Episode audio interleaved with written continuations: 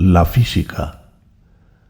De la existencia de Dios y sus propiedades deriva ya Descartes fácilmente la realidad de las naturalezas simples en general y, por tanto, de los objetos matemáticos, espacio, figura, número, duración, movimiento. La metafísica le conduce sin tropiezo a la física.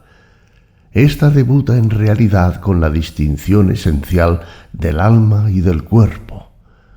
El alma se define por el pensamiento, el cuerpo se define por la extensión y todo lo que en el cuerpo sucede como cuerpo puede y debe explicarse con los únicos elementos simples de la extensión, figura y movimiento. Hay pues que considerar dos partes en la física cartesiana. Una en donde se trata de los sucesos en los cuerpos, o sea, mecánica, y otra en donde se trata de definir la sustancia misma de los cuerpos, teoría de la materia. La física de Descartes es, como todo el mundo sabe, mecanicista.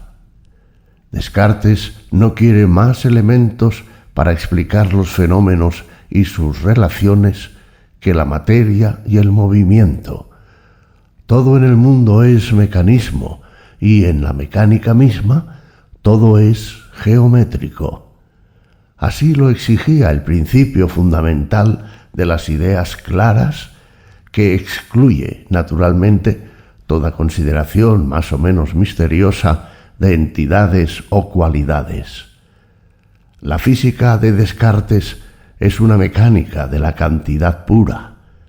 El movimiento queda despojado de cuanto atenta a la claridad y pureza de la noción es una simple variación de posición, sin nada dinámico por dentro, sin ninguna idea de esfuerzo o de acción que Descartes rechaza por oscura e incomprensible.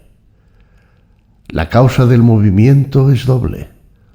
Una causa primera que en general lo ha creado e introducido en la materia, y esta causa es Dios. Una vez introducido el movimiento en la materia, Dios no interviene más, sino es para continuar manteniendo la materia en su ser. De aquí resulta que la cantidad de movimiento que existe en el sistema del mundo es invariable y constante. Pero de cada movimiento en particular hay una causa particular, que no es sino un caso de las leyes del movimiento. Estas leyes son tres. La primera es la ley de inercia, hermoso descubrimiento de Descartes, que aunque no hubiese hecho otros, bastaría para colocarlo entre los fundadores de la ciencia moderna.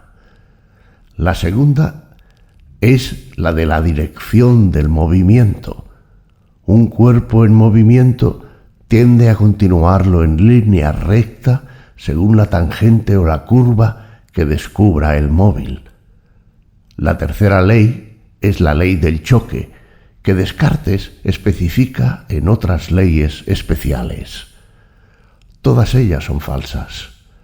La mecánica cartesiana, tan profunda y exacta en sus dos primeros principios, se desvía y falsea en el último, precisamente por el exceso de geometrismo con lo que concibe la materia y el movimiento. Es bien conocido la corrección fundamental que Leibniz hace de la física de Descartes. No es la cantidad de movimiento lo que se conserva constante en la naturaleza, sino la fuerza viva, la energía. Pero Descartes en su afán de no admitir nociones oscuras, considera las nociones de energía o fuerza como incomprensibles, porque no son geométricamente representables, y las desecha para limitarse a concebir en la materia la pura extensión geométrica. Llegamos, pues, a la segunda parte de la física, a la teoría de la materia. Aquí domina el mismo espíritu que en la mecánica. La materia no es otra cosa que el espacio, la extensión pura, el objeto mismo de la geometría.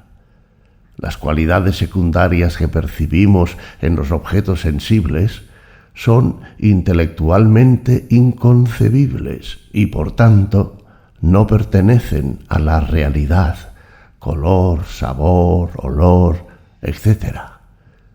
La materia se reduce a la extensión en longitud, latitud y profundidad con sus modos, que son las figuras o límites de una extensión por otra.